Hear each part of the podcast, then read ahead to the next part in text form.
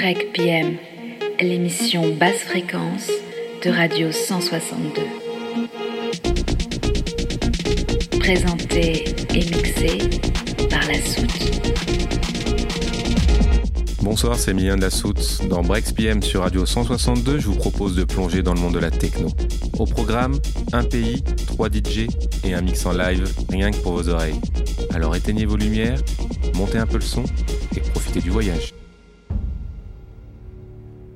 Ce soir, je vous donne rendez-vous chez l'un de nos cousins celtes, sur une île d'émeraude, connue pour sa violence, un petit territoire de 2 millions d'habitants, à l'histoire compliquée et qui reste souvent mal comprise. Direction l'Irlande du Nord. Entre ces terres d'or, ces montagnes de granit et ces grands lacs d'eau douce, l'Irlande du Nord est créée en tant qu'État indépendant le 3 mai 1921. Belfast sa capitale, est aujourd'hui une ville de paix à taille humaine. Tournée vers l'avenir de sa jeunesse, elle incarne l'espoir, le dynamisme et la tolérance. Mais tous ces efforts sont dus à un passé sombre, rempli de déchirements et de souffrances. Remontons à la fin de la Seconde Guerre mondiale. Les Irlandais, affaiblis, certains même partis en exode outre-Atlantique, doivent reconstruire Belfast déjà tiraillé par ces divisions politiques entre les républicains catholiques et l'Union protestante, c'est à travers ces fragilités que la capitale se déconstruit et se fragmente. Dans les années 60, ces tensions aboutissent à une guerre civile, communément appelée Troubles. La ville fut divisée en secteurs, certains catholiques républicains, fiefs de l'IRA, et d'autres protestants unionistes proches du gouvernement britannique. Sous cette guerre aux premiers abords religieuse se dissimulent des enjeux politiques qui séparent, partagent, divisent et ségrèguent les Irlandais pendant des dizaines d'années. Assassinats, attentats, manifestations et règlements de compte sont le quotidien de Belfast de 1960 à 2007. 1972 est une année tragique et reste la plus meurtrière du conflit avec presque 500 morts. Le dimanche 30 janvier, les militaires anglais tirent sur une marche pacifique à Boxside. Le bilan est de 14 morts. Tristement célèbre par la chanson de U2, ce dimanche fut surnommé Bloody Sunday. S'ensuit le Direct Rule, un plan d'action gouverné par les Britanniques, puis plusieurs traités, une trêve avant l'ère de Margaret Thatcher, qui refuse tout compromis avec ses opposants qu'elle juge comme terroristes, avant qu'un processus de paix ne soit initié par la communauté internationale en 1994. En 1998, l'accord du Vendredi Saint est signé. En 2006, les accords de Saint-Andrews préparent la mise en place d'un gouvernement indépendant. Et puis enfin, en août 2007, les opérations militaires britanniques en Irlande du Nord sont officiellement arrêtées après 38 ans de conflits armés. Aujourd'hui, les cicatrices de cette division sont toujours visibles à Belfast. Ces murs, surnommés Peace Lines, construits par les militaires pour protéger les communautés, ils sont l'héritage visuel, le symbole dérisoire de l'intolérance et de la haine de ces dernières décennies. Mais comment, à travers ces murs de béton, de briques, d'acier surmontés de barbelés, a pu être construit la nouvelle Belfast d'aujourd'hui plus ouverte, tolérante et semble-t-il unie. C'est en se posant cette question ce soir que nous allons nous plonger dans sa culture underground, l'une des plus riches et talentueuses d'Europe. Héritière d'un rock et d'un punk très engagé, l'électro 100% irlandaise se développe fin des années 90. Les clubs comme le Thompson Garage ou le Shine ont permis de poser la base et la puissance de l'acid house irlandaise. Puisant ses kicks, sa basse, ses hâtes et ses snares dans le style londonien, elle ne tarde pas à faire émerger de nombreux artistes à travers une scène urbaine, familiale et bienveillante. Car oui, la Belfast Underground est un exemple de cette nouvelle paix sociale où protestants et catholiques se côtoient sans haine ni violence, échangeant et construisant pour la première fois un avenir commun. C'est avec cette vision que je vous ai préparé ma sélection de ce soir. On commence avec Crombie. DJ et producteur, il est l'un des enfants de la scène techno-irlandaise. Actuellement installé à Berlin, il commence sa carrière musicale à Belfast en devenant DJ résident du célèbre club Chine pendant plus de 6 ans.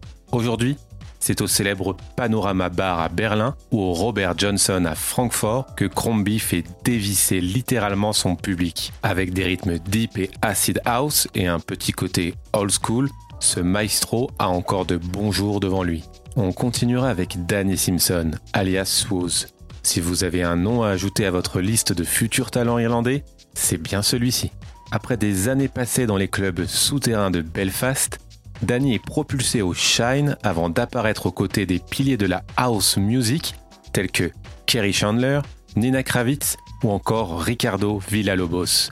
Et ce n'est pas par hasard, je vous le conseille sans hésitation. Et pour compléter ce trio, on mettra en avant la talentueuse Sally C.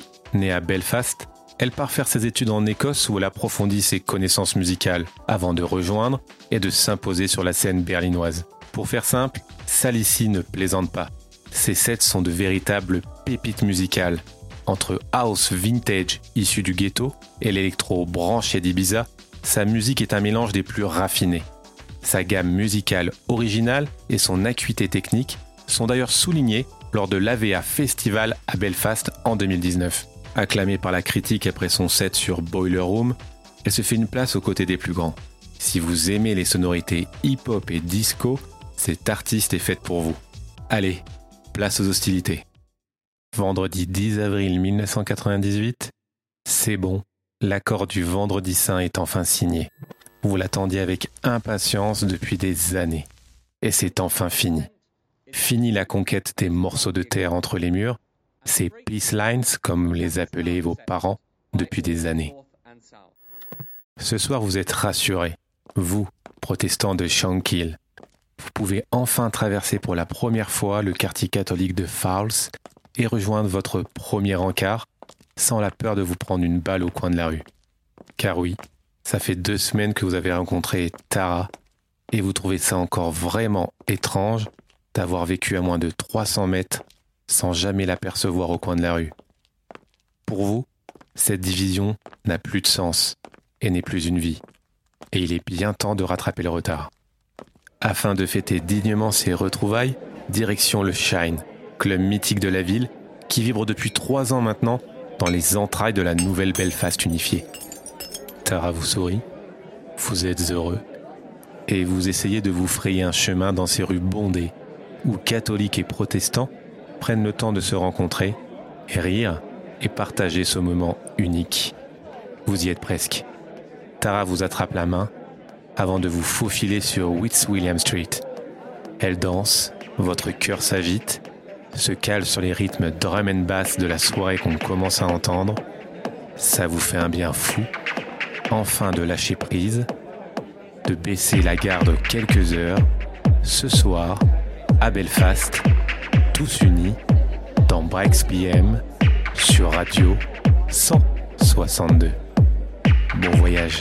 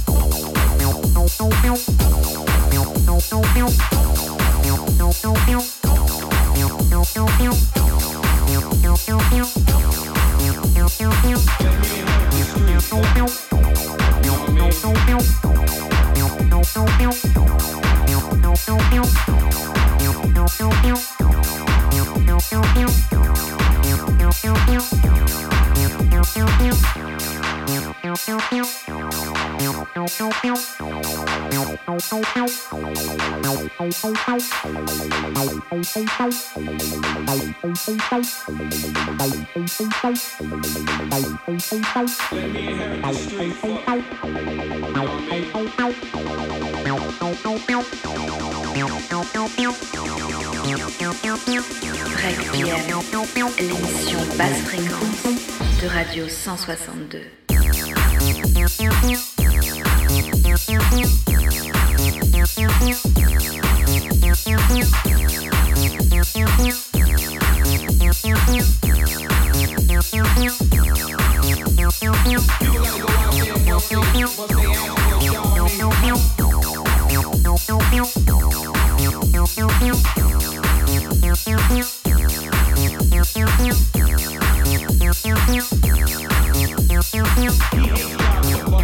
you.